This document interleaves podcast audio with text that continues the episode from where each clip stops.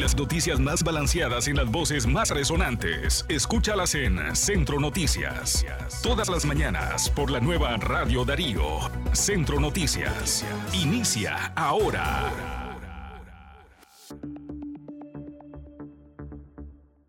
Hola, ¿qué tal? Muy buena mañana para ustedes. Llegamos al lunes 7 de noviembre del año 2022.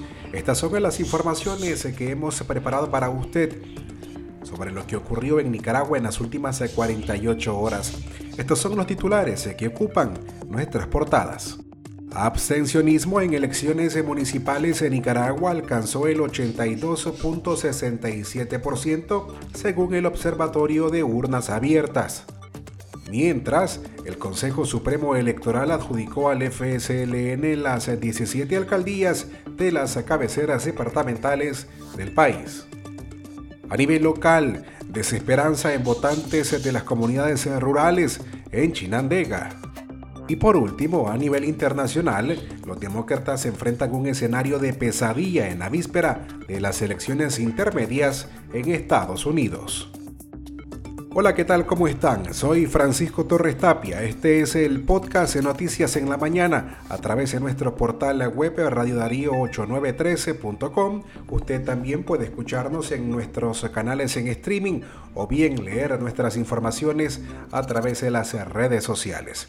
Urnas Abiertas dio a conocer en su segundo informe que a través de una red ciudadana que observó 366 centros de votación en las elecciones municipales en Nicaragua, lo que les permitió concluir que la participación fue de 17.33% y el nivel de abstencionismo en estas votaciones alcanzó un 82.67%.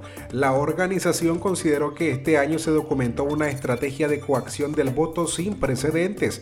Las personas se fueron controladas y vigiladas para garantizar que asistieran a las urnas junto a sus familiares.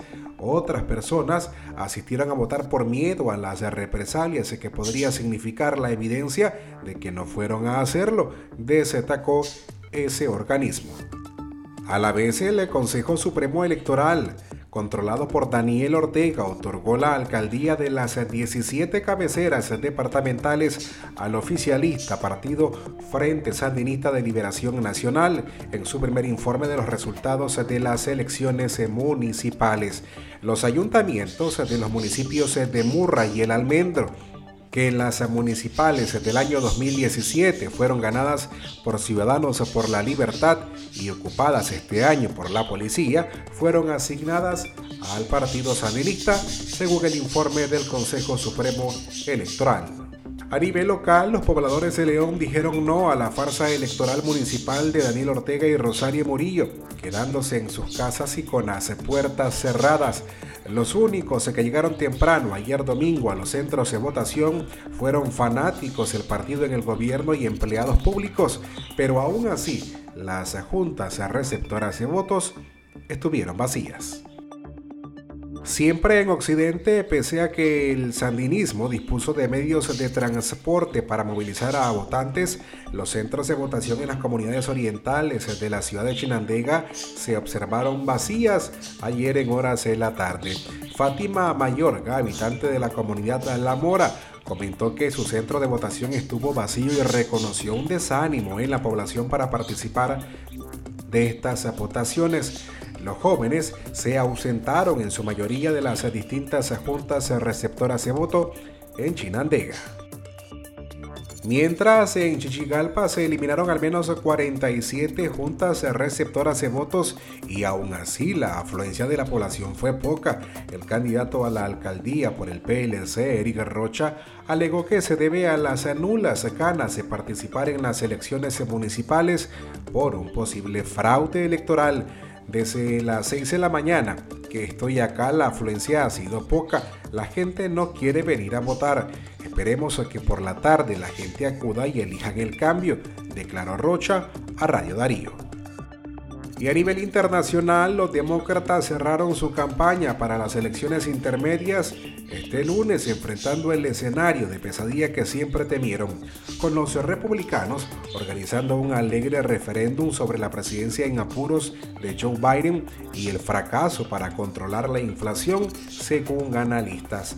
En vísperas de las elecciones, los demócratas corren el riesgo de perder el control de la Cámara de Representantes y los republicanos tienen cada vez más esperanzas de lograr una mayoría en el Senado que dejaría a Biden bajo asedio mientras comienza su candidatura a la reelección, según expertos.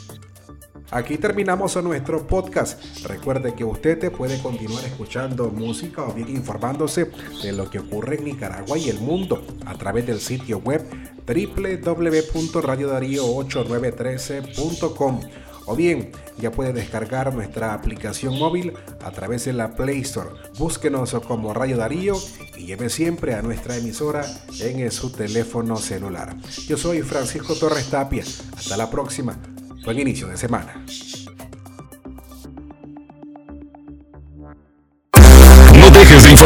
Nosotros. Síguenos en las redes sociales y las plataformas de streaming. Encuéntranos en Facebook, Twitter, Instagram, Spotify y Apple Podcasts. Radio Darío, más cerca del nicaragüense.